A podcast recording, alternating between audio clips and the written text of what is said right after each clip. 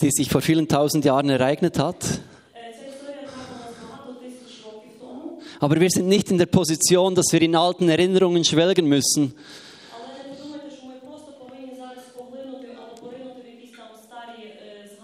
Und dann einfach denken, oh, die hatten es gut früher oder das war schön, wie Gott da gewirkt hat.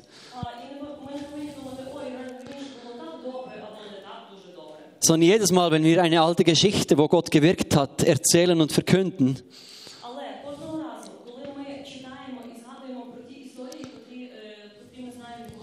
sprechen wir im Glauben auch aus, dass es heute wieder geschehen kann.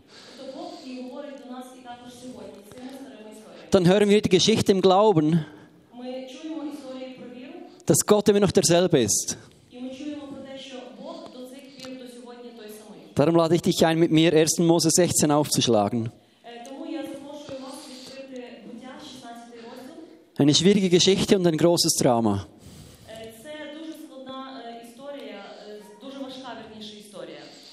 Ich erzähle das zusammenfassend. Es geht um die Geschichte von Hagar. Vorher ist beschrieben, wie Abraham auf Geheiß Gottes losgezogen ist, im Glauben und Vertrauen an Gott.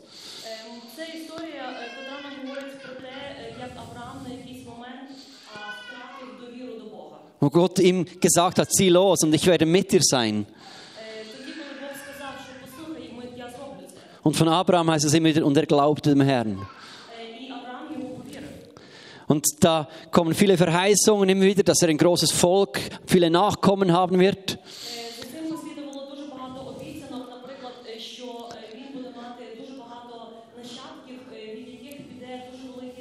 Und er wird älter und älter. und nichts passiert. Und diese Verheißung, ein Kind zu kriegen und ein Volk als Nachkommenschaft zu haben, das war ihm so bedeutend.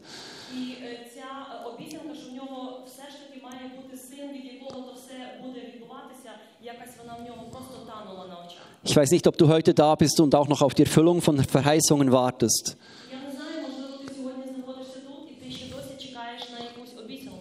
Abraham war da und sagte, es ist gar nicht mehr möglich, dass ich Kinder kriege.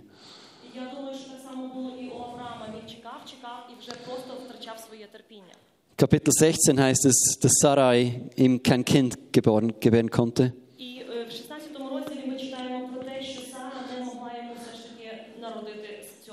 Dann hatte Sarai einen cleveren Plan.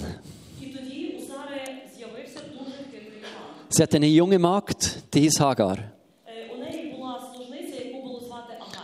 Sie sagt ihr Hagar, ich kann keine Kinder mehr kriegen. schicke Abraham zu dir. Dann kann vielleicht aus dir unsere Nachkommenschaft erbaut werden, heißt es da. Abraham hat der Stimme seiner Frau gehorcht. Wie das viele von uns immer wieder tun, unseren Frauen gehorchen. In vielen Fällen ist es auch weise. schon nur des Friedens zuliebe. In diesem Fall hätte er es besser wahrscheinlich nicht gemacht. Das heißt, sie hat ein Kind gekriegt von Abraham, diese Hagar.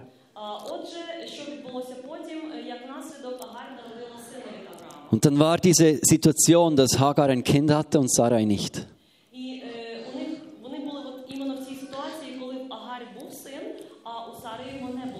dann heißt es, dass Hagar angefangen hat, ihre Herrin gering zu achten.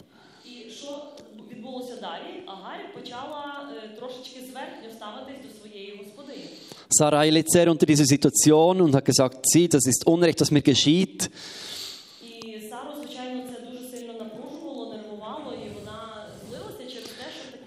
Wir müssen was tun.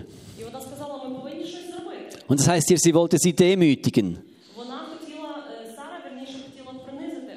Hagar hatte genug und sie floh in die Wüste. Vers 7 heißt es dann, aber der Engel des Herrn fand sie bei einer Wasserquelle in der Wüste, nämlich bei der Quelle am Weg nach Schur.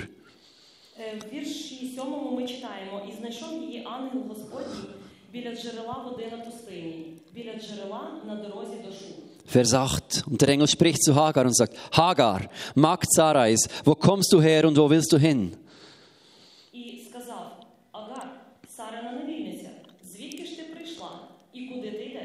Sie sagte, ich fliehe vor meiner Herrin Sarai.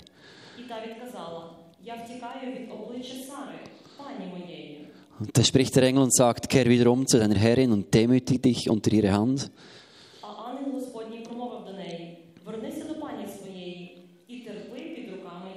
Und sieh, ich will deine Nachkommen so vermehren, dass sie von der Menge her nicht gezählt werden können. Die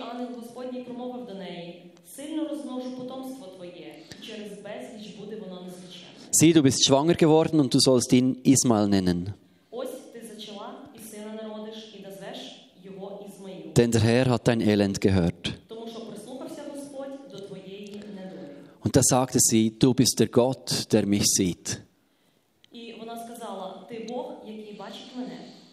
Gewiss habe ich hier den gesehen, der mich angesehen hat. Vers 13.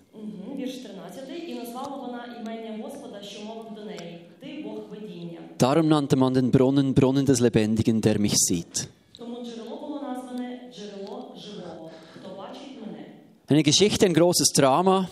Wir sehen Menschen, der aus dem Misstrauen gegenüber Gottes Verheißungen sein Glück selbst in die Hand nimmt.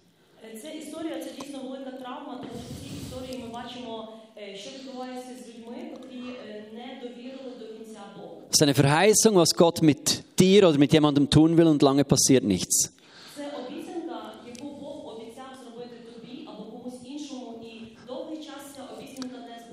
Eine Verheißung in unserem Leben, ich habe dich gesehen und ich werde etwas tun und dann geschieht nichts.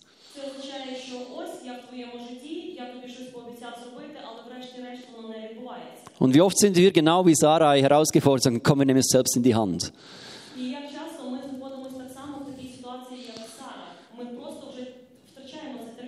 Wir schaffen unser Glück selber. Und wir sehen schon bei Adam und Eva, was passiert, wenn der Mensch sein Glück selbst in die Hände nimmt.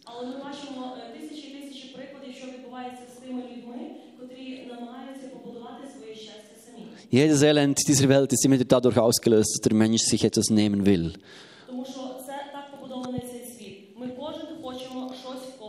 Lass uns das selber tun. Wenn du Probleme willst im Leben, spiele Gott.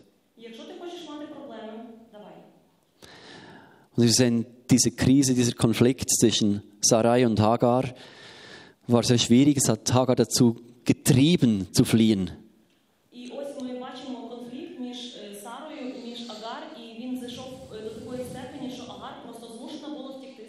Auch sie war eine Frau, vertrieben aus ihrer Heimat.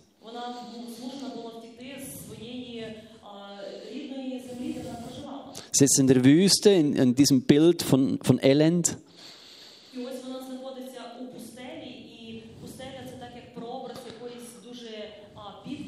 Und als Knechtin war sie rechtelos, hatte keine Heimat mehr, weder vorwärts noch rückwärts eine Perspektive für ihr Leben.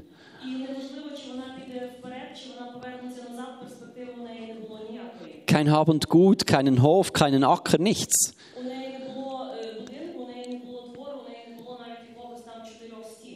Und in diese Situation hinein kommt Gott. Das möchte ich jeder einzelnen Person heute Morgen zusprechen. Dass es immer wieder passiert, ist, dass dein Gott ist, der lebt und der uns findet.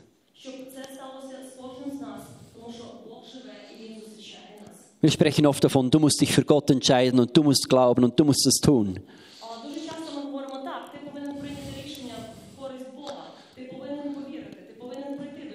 Aber in der ganzen Geschichte sehen wir einen Gott, der uns findet und sucht.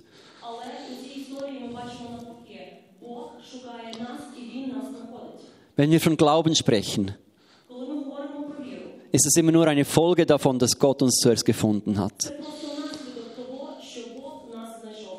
Lukas 15, wenn wir davon sprechen, dass der Hirte das verlorene Schaf sucht,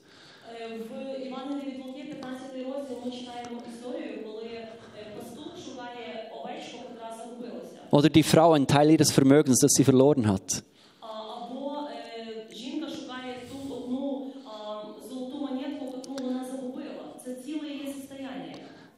Das Schaf und die Münze werden gefunden.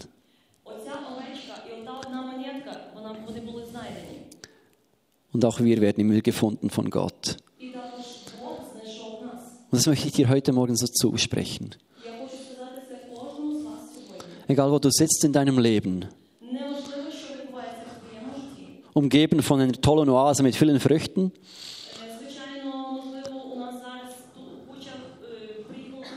Oder einem bitteren Wüstengebiet ohne Wasser. Ob du in einem schönen Zuhause bist und dich wohlfühlst.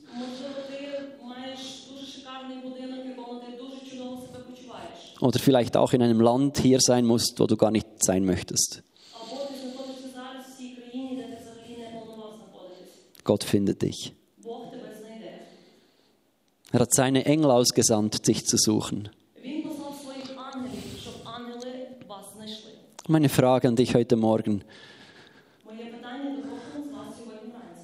Bist du von Gott schon gefunden worden? Hast du schon erlebt, dass dieser Engel des Herrn kommt und sagt, ich habe dich gesehen und ich habe dich gefunden.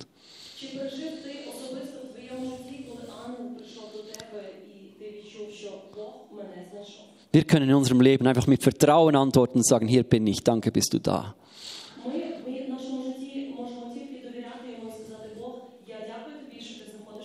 Danke bist du da.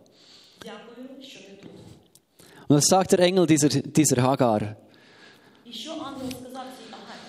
Er macht da keine große Seelsorge. Etwas unprofessionell. Kein Traumaseminar. Sondern er sagt, kehr um. Demütige dich unter ihre Hand. Was so grob wirkt, ist eigentlich ein Ansatz zur Heilung. So, dass wir immer wieder nicht vor Konflikten davonrennen, für unsere, vor unseren eigenen Lebenskonflikten, sondern dass wir dem ins Gesicht schauen. Dass Dinge, die uns wehtun, Menschen, die uns verletzen, dass wir nicht einfach uns ablenken und so tun, als wäre nichts gewesen sondern der Engel sagt, dreh dich um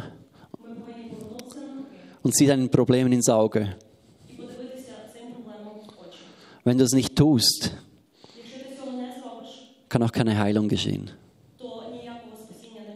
Es wäre der einfachere Weg gewesen, dass sie ein Stück Land gekriegt hätte, und einen anderen Mann, der sie versorgt hätte.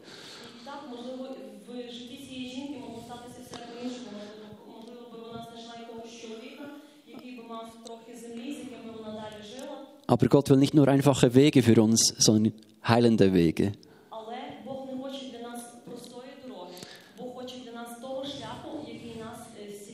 Und wir Schweizer sind Spezialisten darin, Gras über eine Sache wachsen zu lassen.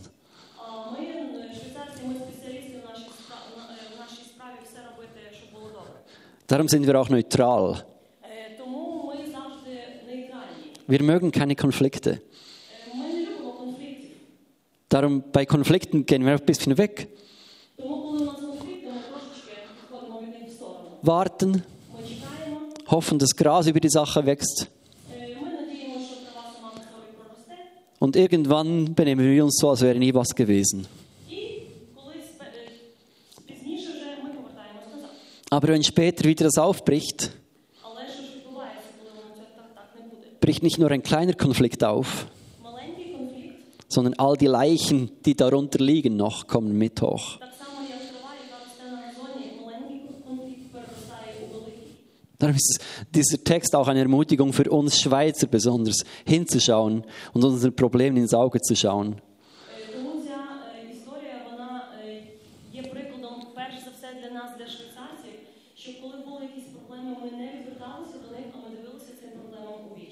Und Dinge anzugehen und zu lösen.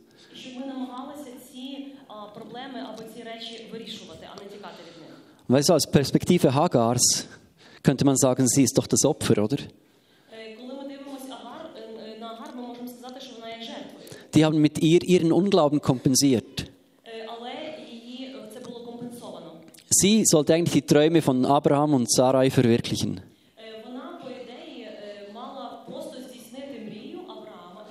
Und am Schluss litt sie wieder unter dieser herrschsüchtigen Sarai. Und auch das finde ich spannend. Es gibt immer auch eine göttliche Perspektive.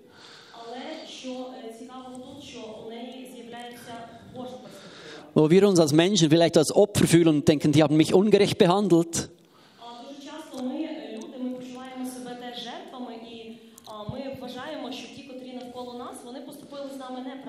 Sehen wir in dieser Geschichte, dass auch Hagar ihren Anteil hatte am Problem eigentlich. Aber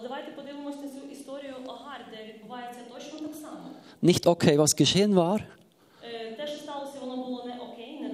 Aber sie hat sich auch nicht ganz korrekt verhalten dann. Klar verstehen wir gut, trotzdem nicht richtig. Und ich glaube, für unsere Konflikte, für unsere Herausforderungen im Leben, was uns immer wieder helfen kann, ist, dass wir darum ringen, eine göttliche Perspektive zu kriegen für unsere Situationen.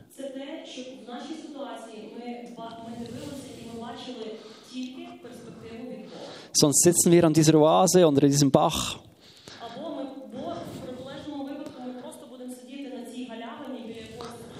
Asche über unser Haupt. Ah,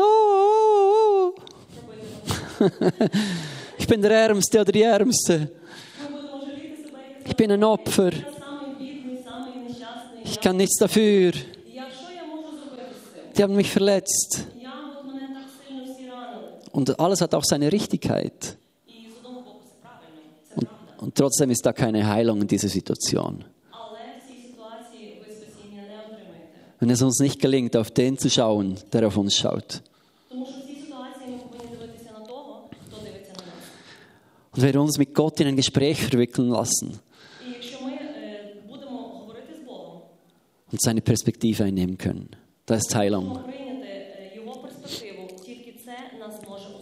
Und was macht dieser Engel? Er sagt, ich will dich segnen. Das ist nicht nur ein Gott, der dich sieht und der da ist. Ein Gott, der dich segnen will. Kannst du mal sagen, Gott will mich segnen?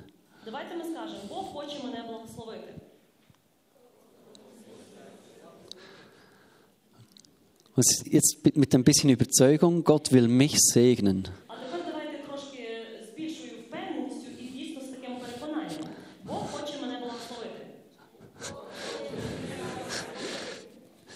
hassen wir Schweizer so Sachen.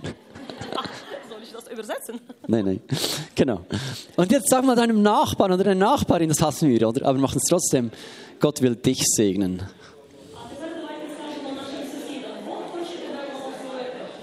Und noch mit Überzeugung, Gott will dich segnen.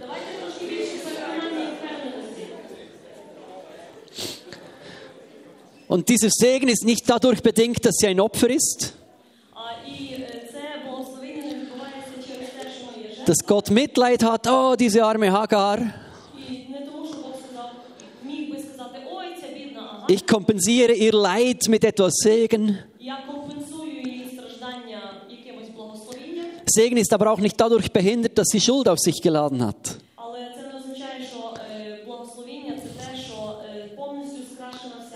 Und jetzt nimm das für dich. Gott segnet trotzdem. Trotz der schlechten Entscheidung Sarais. Er segnet trotz dem lieblosen Verhalten Hagars. Er segnet trotz der verletzten Reaktion Hagars. Und obwohl sie davongelaufen ist, er segnet, obwohl ganz viel ungöttlich menschliches Verhalten da ist. und sag Gott, ich segne dich nicht erst, wenn du alles richtig machst, sondern ich will dich segnen, weil ich hab dich lieb. So.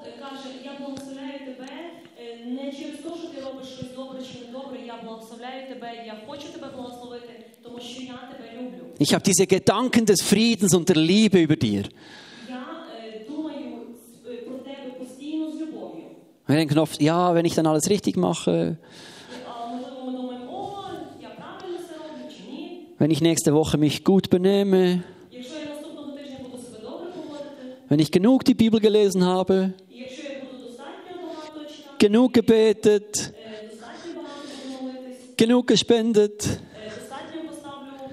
die Hände im Lobpreis genug hochgehalten habe,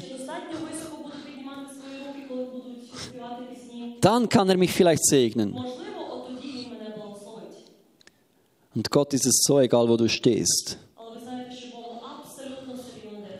sagt, wenn es nötig ist, komme ich sogar zu dir in die Wüste, um dich zu segnen.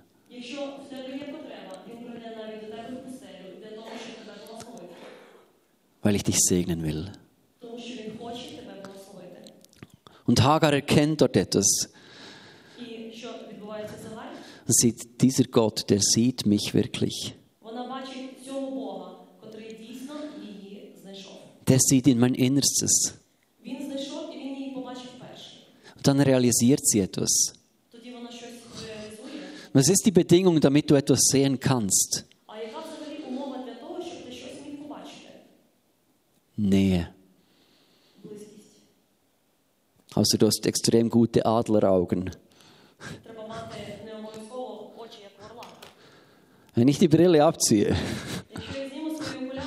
sehe ich nicht mehr viel von euch. Entweder komme ich jetzt näher oder ich ziehe die Brille wieder an. Wir wissen, Gott braucht keine Brille. Er braucht auch keinen Feldstecher, kein Fernglas. Er sieht uns, weil er uns nahe ist.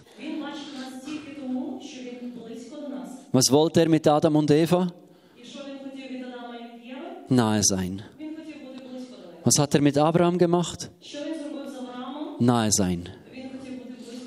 Wo war er mit Jakob, als dieser in der Wüste schlief? Nahe. Wo war er bei David, als dieser auf der Flucht vor Saul war? Im Tempel? Im Tempel? Nein, er war nahe. Er war mit ihm. Wo war dieser Gott, als Jesus da war auf der Erde? nahe. Außer also diesem einen Moment am Kreuz. Wo er rief, wo bist du, wo bist du? Aber sonst war er nahe. Wo war er bei der ersten Gemeinde? Nahe. Und wo ist er heute? Wo ist er in deinem Leben? Wo ist er mitten in diesem Krieg? Wo ist er mitten in deinen Verletzungen? Wo ist er in deinen Herausforderungen? Wo ist er, wo du leidest? Wo ist er, wo du wartest? Wo ist es, wenn du hoffst und bangst? Wo ist er, wenn du zweifelst? Wo ist er, wenn du schläfst? Und wenn du müde bist? Nein. Nein bei dir. Und er ist dieser Gott, dieser El Roy. Dieser Gott, der dich sieht. Nicht aus der Distanz beobachtet, wie ich das manchmal mache, wenn ich in die Berge gehe. Bei gutem Wetter habe ich gerne ein Fernglas auch dabei. Und auf dem Gipfel bin ich außer Atem. Bin nicht so fit wie viele von euch. Und Mit dem Fernglas wackelst du. Und dann siehst du irgendein Tier oder ein Adler. Mega schön. Aber es verschwindet immer wieder. Und Gott ist kein solcher Gott, der dich immer wieder fixieren muss und wo ist es jetzt wieder, ich habe es verpasst.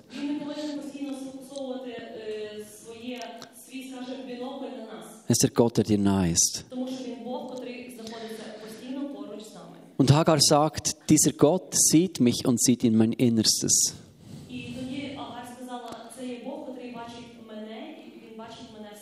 der lässt sich auch nicht von meinem Opferverhalten blenden.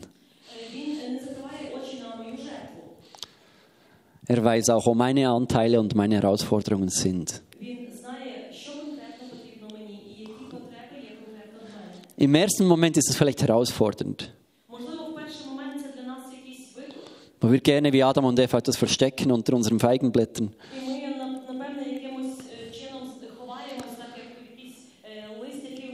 und decken. hoffentlich sieht er das nicht.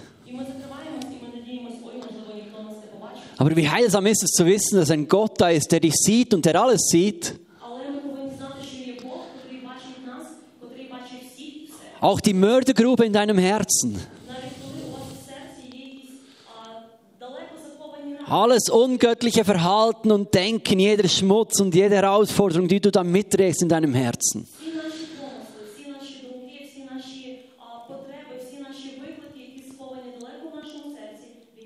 Und er sagt, trotzdem liebe ich dich.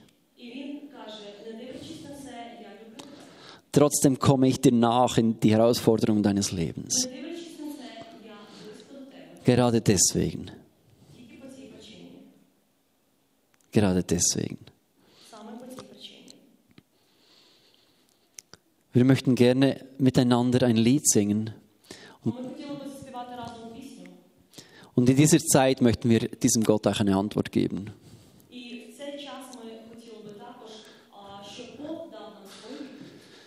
Vielleicht merkst du, dass heute ein Zeitpunkt gekommen ist, um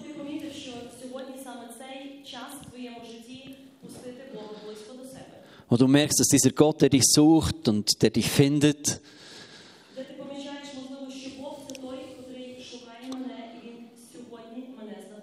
um einzuschlagen und sagen, ja, ich nehme das, was du mir da schenken willst. Ich lasse mich heute von dir finden. Und vielleicht bist du selber in, einem, in einer herausfordernden Situation im Leben.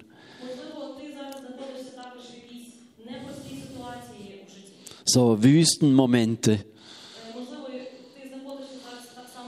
Trocken, öde und mühsam. Echt zum Davonlaufen.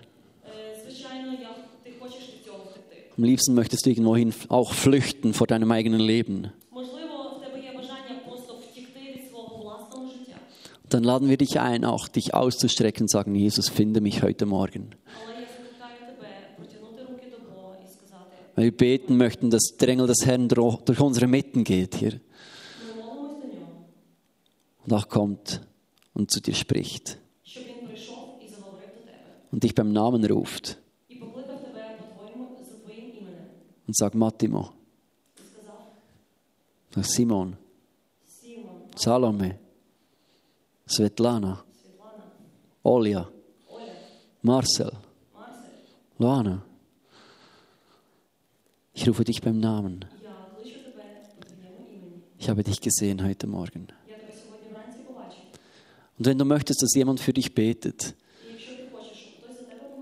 kannst du heute auch nochmal zum Kreuz nach hinten gehen. Wenn von uns nochmal ein paar Leute hinstehen mit dem Badge, um für andere zu beten, wäre das schön.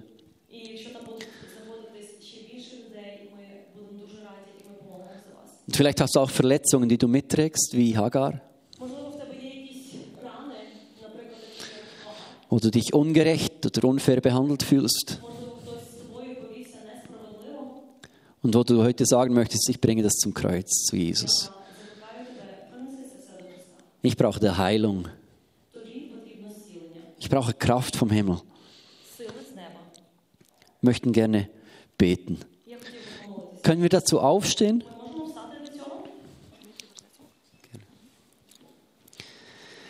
Jesus, wir sind heute hier zusammen. Und wir danken, dass du ein Gott bist, der uns sieht. der uns sieht, weil er uns nahe ist. Und wir empfangen heute diesen Zuspruch deiner Liebe in unsere Herzen. Und wir sagen, danke sind wir von dir gefunden worden. Danke bist du uns unser Leben lang nachgelaufen.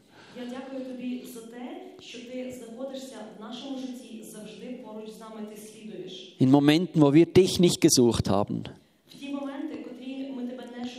hast du uns gesucht. Danke, Vater im Himmel. Und wir empfangen heute diese Heilung, die in unseren Herzen geschieht, wenn wir diesen Gott erleben, der uns nahe ist und uns gefunden hat. Danke, Jesus. Danke, Jesus. Ich empfinde auch, dass jemand da ist, der am linken Ohr wie Schmerzen hat. Ich glaube, dass Jesus dich heute Morgen berühren möchte.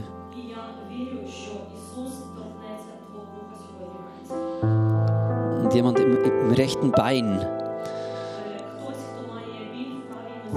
Wenn du am rechten Bein Schmerzen hast, weiß ich nicht, ob das chronisch ist oder, oder, oder dich verletzt hast.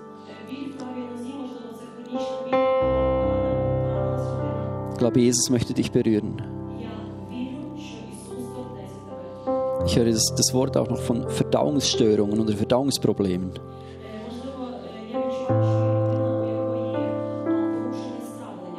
Ich weiß nicht, ob du das schon lange hast. Wir glauben, heute Morgen ist Kraft da für Heilung.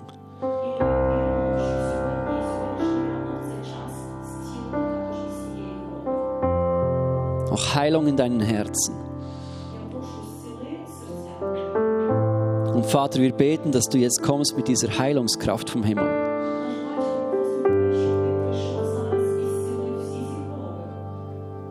Und Heilung freisetzt an Leib, Seele und Geist.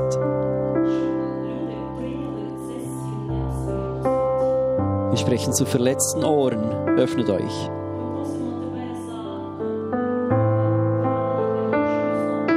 zu schmerzenden Beinen seid geheilt im Namen Jesu. Wir sprechen Ordnung und Heilung in, in eure inneren Organe, in eure Verdauungsapparate.